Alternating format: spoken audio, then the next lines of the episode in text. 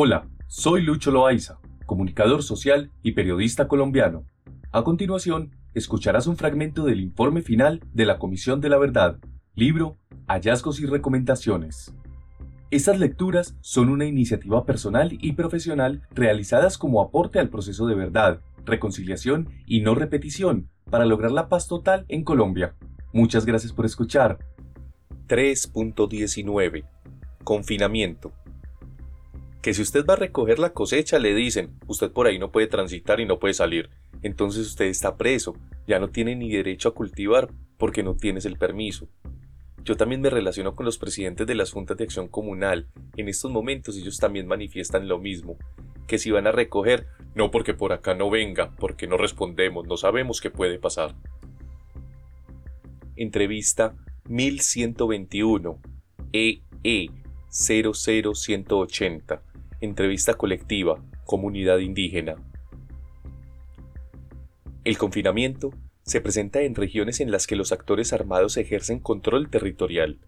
Esta violación ha sido perpetrada por las guerrillas, los paramilitares y la fuerza pública. Restringe la movilidad de personas consideradas como las bases del enemigo o como testigos tránsitos de personas y mercancías que no deben ser vistos.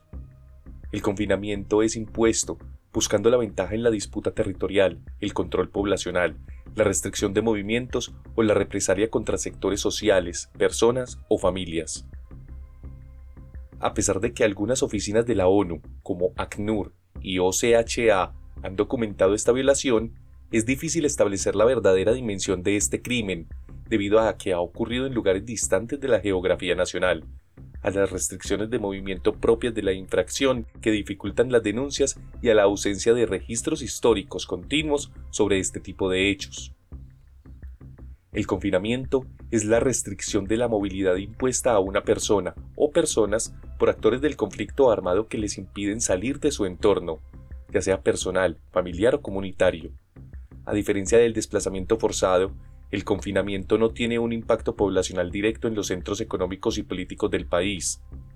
Suele darse en zonas disputadas por los actores armados durante periodos específicos y abarca distintas prácticas de control poblacional y territorial, circunstancias que impactan en la visibilidad, el reconocimiento y la comprensión de esta violación de derechos humanos. Los confinamientos documentados en las entrevistas de la Comisión se concentran sobre todo entre 1997 y 2005, sus responsables hacen parte de grupos guerrilleros, paramilitares y de la fuerza pública. Durante estos años en que las FARC-EP concentraron parte de su fuerza armada en la zona de distensión durante los diálogos de paz entre el gobierno y dicha guerrilla en el gobierno de Andrés Pastrana, 1998-2002, y la disputa de los territorios sobre los que habían ejercido influencia los grupos paramilitares posteriormente. De igual forma, en ese lapso se consolidaron y expandieron las AUC hasta 2005. La fuerza pública se modernizó tecnológica y operacionalmente por la puesta en marcha del Plan Colombia. El confinamiento también se relacionó con amenazas, desplazamiento forzado, tortura y ataques indiscriminados. De acuerdo con los testimonios recogidos por la Comisión, entre los 807 hechos documentados, aproximadamente el 62% fue cometido de manera conjunta con otras violaciones de derechos humanos e infracciones al derecho internacional humanitario como las amenazas 10%, el desplazamiento forzado 5% y ataques indiscriminados 4%. Base de datos de entrevistas a víctimas, familiares y testigos recogidas por la Comisión de la Verdad con corte al 9 de junio de 2022. Las gráficas solo incluyen victimizaciones que ocurrieron al mismo tiempo en el mismo lugar. Esta es otra infracción al derecho internacional humanitario que no cesa. Según información de ACNUR, entre enero de 2019 y marzo de 2022 han sido confinadas al menos 183.702 personas, de las cuales la mayoría son afrocolombianas, campesinas e indígenas. ACNUR, informes sobre confinamiento desde 2019 hasta marzo de 2022.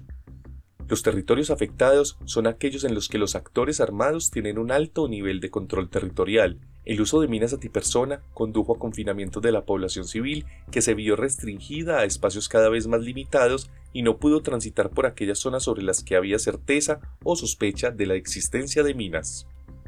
No olvides que puedes patrocinarnos y apoyarnos con tus donaciones desde 5 mil pesos a través de baki.com barra inclinada Soy Lucho Loaiza. Tus aportes y donaciones por este medio o a través de la cuenta de Nequi 319-230-5494 son esenciales para poder continuar con esta labor. Hasta pronto.